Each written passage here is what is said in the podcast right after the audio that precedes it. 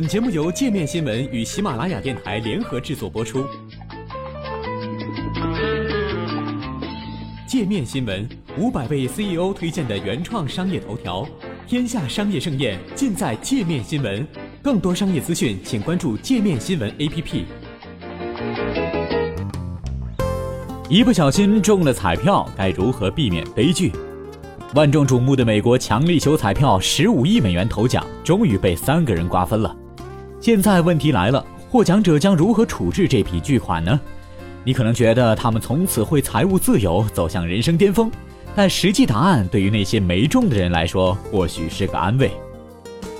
有研究表明，许多人会迅速花掉意外之财。有经济学家和统计学家研究发现，总体来说，彩票获奖者只把百分之十六的奖金存起来，大部分会在短时间内挥霍掉，甚至陷入财务困境。不少彩票赢家会在短期内破产，甚至遭遇其他不幸。美国退休规划公司本哈明咨询集团的总裁布朗本哈明说：“总体来说，赢得大奖的人有百分之七十会在三五年内全部耗光。为什么会这样呢？”芝加哥财富金融集团的首席执行官莱维特认为，这些人一下子获得这么大一笔财富，内心会迅速膨胀，飘飘然，失去理智。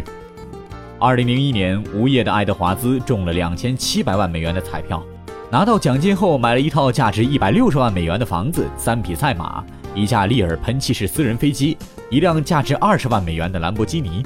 后来，他和妻子吸上了毒，数年内耗光了所有的奖金，最后住在肮脏不堪的储物间里，并在临终关怀机构里死去，年仅五十八岁。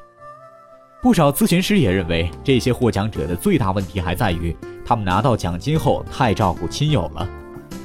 亚拉伯罕·莎士比亚就是这样的一个倒霉的幸运儿。2006年，莎士比亚中了三千万美元大奖，随后一直有亲友伸手跟他要钱。期间，他结识了新朋友门罗。门罗不仅成功说服他把财产转移到自己名下，还杀害了莎士比亚，并于2012年被判杀人罪名成立。丹普尔在获得伊利诺伊州两千万美元的大奖后，买了很多礼物来讨好家人。七年后，他被小姨子及其男友绑架，并被不幸撕票。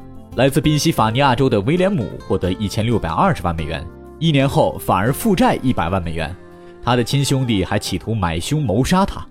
威廉姆曾说过：“我希望我没中过奖，这完全是一场噩梦。”在六十六岁去世之前，他一直依靠政府发放的食物券度日。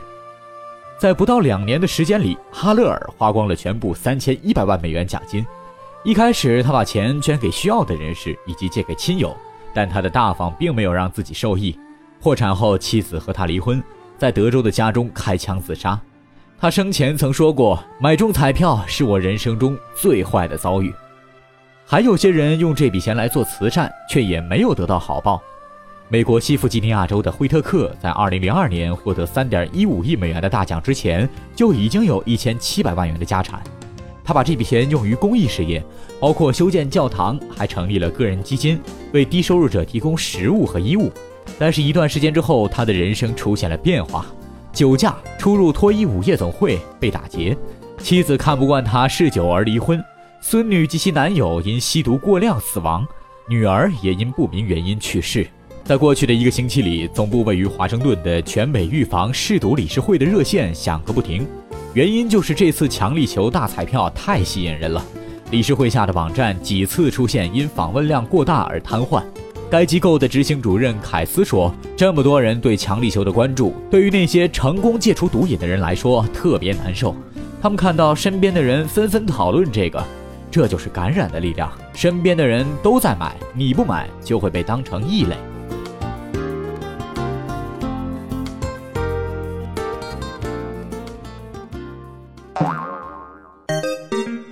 还想了解更多世界各地的商业趣闻，请关注“界面天下”频道微信公众号“最天下 The Very World”。